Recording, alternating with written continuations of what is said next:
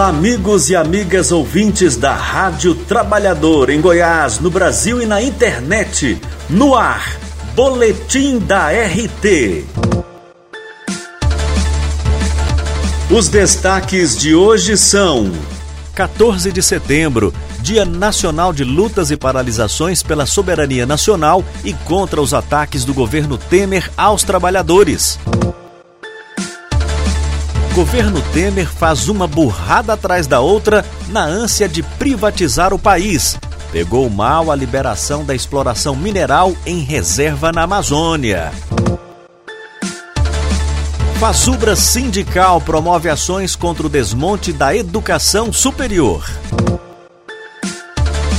Prefeitura de Goiânia não apresenta proposta para a data base dos servidores municipais. Trabalhadores prometem intensificar mobilizações com apoio da Frente Parlamentar de Vereadores.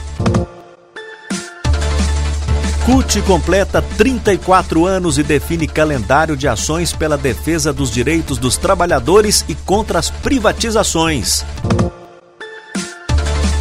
Nesta semana, o samba perdeu das Neves, Wilson das Neves.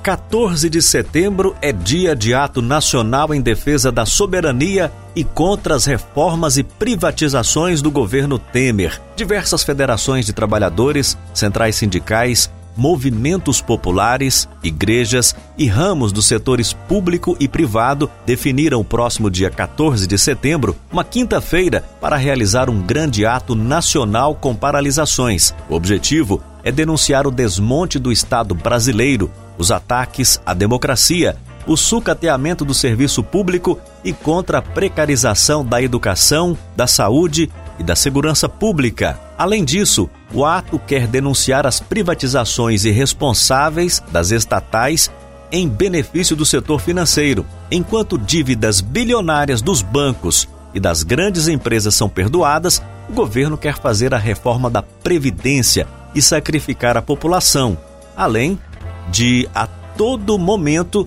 falar em aumento de impostos. Atenção!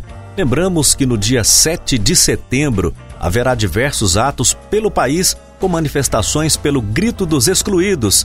Veja a agenda no Facebook da Rádio Trabalhador.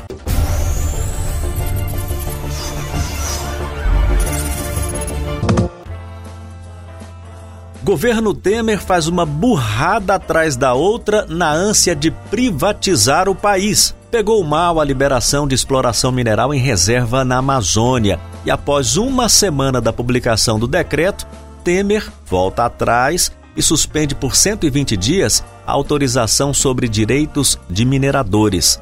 A área, que fica na divisa entre Pará e Amapá, conhecida como RENCA, Reserva Nacional de Cobre e seus associados, é do tamanho do estado do Espírito Santo. Esta reserva nacional é muito rica em biodiversidade, água, fauna, flora, áreas indígenas preservadas, além de manganês, ferro, muito cobre e muito ouro, sem falar em madeira de lei. Após enfrentar duras críticas de toda a sociedade e uma decisão da Justiça Federal contrária ao decreto por não consultar o Congresso e os movimentos sociais, Temer disse que vai promover um amplo debate com a sociedade. Até mesmo a top internacional Gisele Bündchen publicou no Twitter dela: "É uma vergonha. Estão leiloando nossa Amazônia. Não podemos destruir nossas áreas protegidas em prol de interesses privados."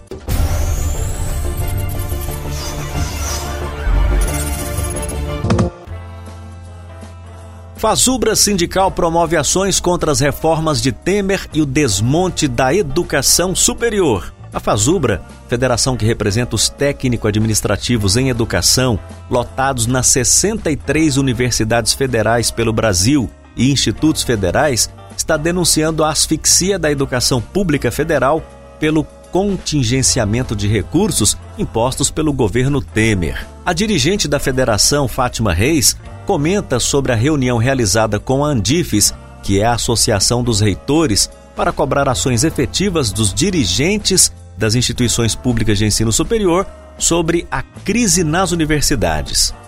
Foi uma reunião muito interessante. É, eles estão muito preocupados com a, a, crise das universidades. Tanto é que soltaram uma nota à, à, à sociedade brasileira, é, relatando é, os, os, os, cortes que está tendo desde 2017, que já veio com corte de 2016. Em 2016 não repassou o valor total. É, então, isso tem, tem criado uma série de situações difíceis das instituições, com demissões de, de terceirizados, que já atingido, em alguns casos, já aquisição de equipamentos né, em algumas instituições, porque cada instituição está vivendo uma realidade, são, são realidades específicas, mas, no geral, está afetando já todas as instituições o problema de não estar tá sendo repassado o recurso previsto para 2017, que ele já era menor do que 2016. Porque 2016, na medida que o governo não repassou o recurso todo, veio dívida de 2016 para pagar com o orçamento de 2017. Então, além de ter pago aquelas dívidas de 2016, ainda tem as dívidas de 2017 que com certeza o recurso não vai dar para pagar. Então, isso vai gerar uma nova dívida para 2018. Então, esse é o grande problema. E vai virando, né, vai virando aí uma, uma, uma confusão que se não tiver cuidado, se não agir nesse momento agora, é, nós corremos o risco de, de transformar as universidades, elas serem transformadas, é, chegar a uma situação que chegou à Universidade Estadual do Rio de Janeiro, a UERJ, que está todo mundo vendo aí o que, que a UERJ está passando. Então, o caos que está passando, o ano letivo não começando, o vestibular sendo cancelado, redução do número de, de candidatos ao vestibular, enfim, é uma crise geral que está na Universidade Estadual do Rio de Janeiro, que a origem foi da mesma forma como está acontecendo agora nas classes federais. Então, esse é o grande receio, é de que elas sejam transformadas daqui a pouco em instituições em tão grave crise que a saída que eles vão apontar seria, então, a terceirização ou essa, enfim, uma outra medida para que elas deixem de ser, de ter o padrão que tem hoje. Fátima Reis comentou sobre a situação dos hospitais universitários. E até hoje, os hospitais estão sendo, estão, estão recebendo o recurso é, de um programa de reestruturação dos hospitais universitários que ainda é da época do, da, da Dilma, se não me falha a memória. Então teve esse programa de reestruturação que vinha passando dinheiro anualmente e até hoje esse recurso continua sendo repassado agora para a empresa. Esse recurso ele é, ele é, ele é utilizado para comprar é, medicamentos, inclusive. Agora, o governo pretende, então, fazer, é, transformar esse recurso que é para comprar medicamento no que ele chama de recurso de capital, que é apenas para investimentos em capital. É, ou seja, para aquisição de, de imóveis e tal, e não mais para medicamentos. Isso vai estrangular também o funcionamento dos próprios hospitais universitários.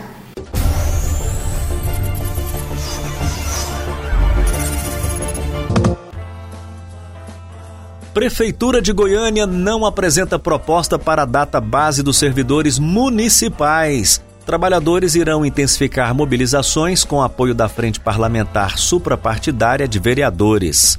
Assembleia Geral Unificada dos Servidores do município de Goiânia, ocorrida na Câmara Municipal no último dia 29 de agosto, decidiu manter uma agenda de mobilizações dos trabalhadores pelo direito à revisão salarial, à carreira e outros itens da pauta.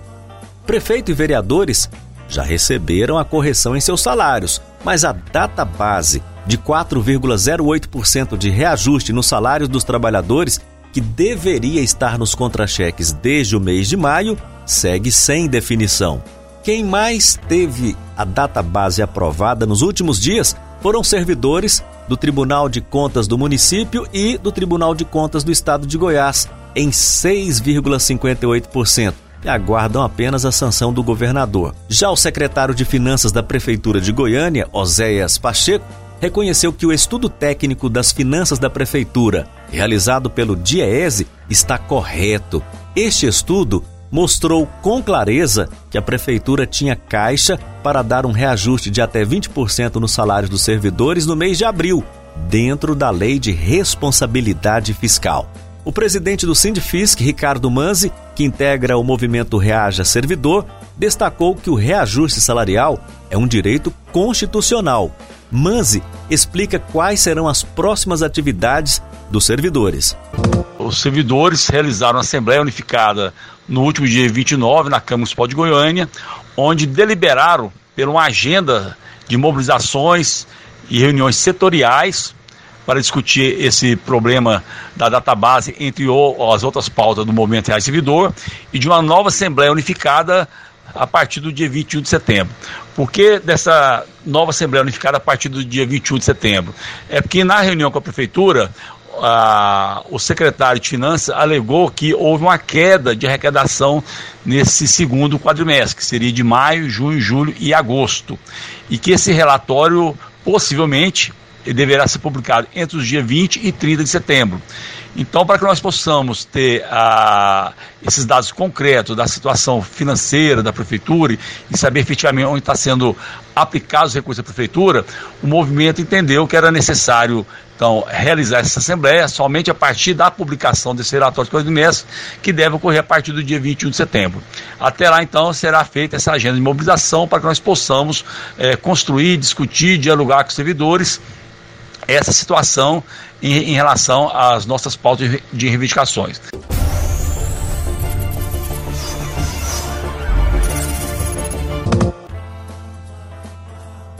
CUT completa 34 anos e define calendário de ações pela defesa dos direitos dos trabalhadores e contra as privatizações. A Central Única dos Trabalhadores realizou a 15ª plenária e o congresso da entidade entre os dias 28 de agosto e 1 de setembro, com o objetivo de reorganizar o movimento sindical para a luta em defesa da classe trabalhadora. A secretária-geral adjunta da CUT, Maria Faria, da coordenação do evento, fez uma avaliação das atividades.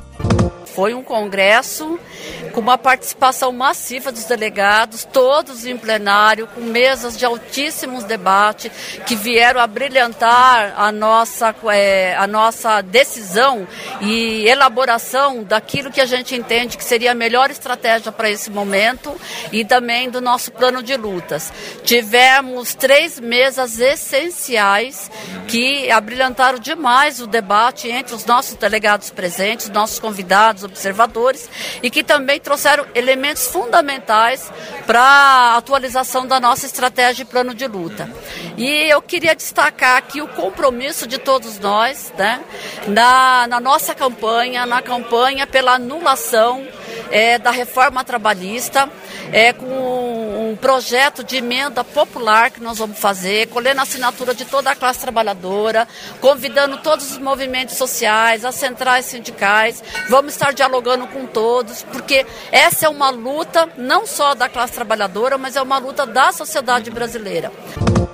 7 de setembro é a data escolhida pela Central Única dos Trabalhadores para o lançamento da campanha nacional para colher 1 milhão e 300 mil assinaturas para enviar ao Congresso Nacional um projeto de lei de iniciativa popular que revogue a reforma trabalhista de Temer, conforme falou a secretária-geral adjunta da CUT, Maria Faria.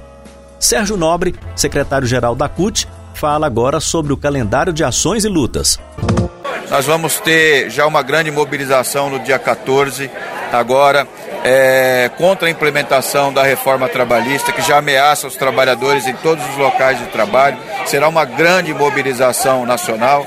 Nós também temos uma grande atividade no dia 3 de, de, de outubro, que é aniversário da Petrobras e que terá um grande ato no Rio mas não só dos trabalhadores da Petrobras, mas de todas as estatais contra as privatizações que estão de volta, a entrega do patrimônio público.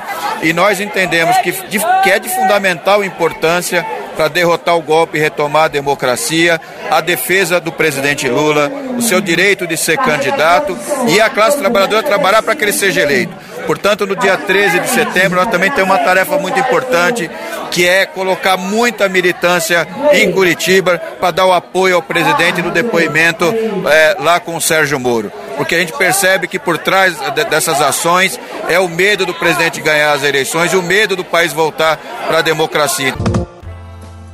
O presidente da Central Única dos Trabalhadores, Wagner Freitas, comentou sobre a importância da 15ª plenária e congresso da entidade e destaca que a central está renovada e fortalecida. Muita gente entendeu o tempo inteiro que a CUT fosse se esfacelar nesse período de enfrentamento contra o golpe. Que a CUT fosse se dividir, que nós não conseguiríamos unitariamente enfrentar os desafios que nós enfrentamos E pelo contrário, o que ficou claro que essa diversidade, Carmen, que tem no campo da CUT é que a torna forte. Que CUT frágil que nós seríamos se nós tivéssemos um único pensamento, né? Que bom que nós temos vários pensamentos que nos constroem e a gente consegue. E a crise juntou mais a gente ainda. Eu acho que a grande qualidade que a CUT teve nesse momento é que todas as tendências que atuam dentro da CUT perceberam é momento de brigar com o Temer, de brigar com a direita, de brigar com os golpistas e a gente se unificou e a CUT está aí forte, muito grande.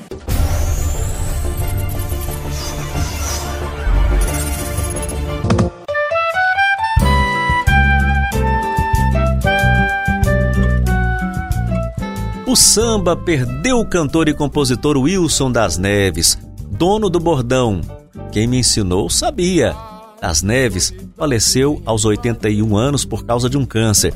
Conhecido e respeitado por grandes nomes da MPB, Das Neves é referência entre os grandes sambistas brasileiros.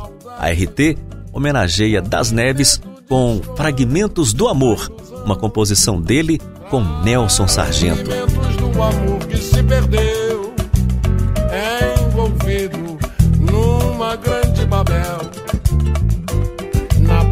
Que o destino escreveu, tem um fantoche manejado sem cordel. O boletim da RT de hoje fica por aqui. Obrigado às emissoras parceiras, a Rádio CUT Nacional, a Rede Abraço e a você que nos acompanha pelas redes sociais. Tchau, tchau.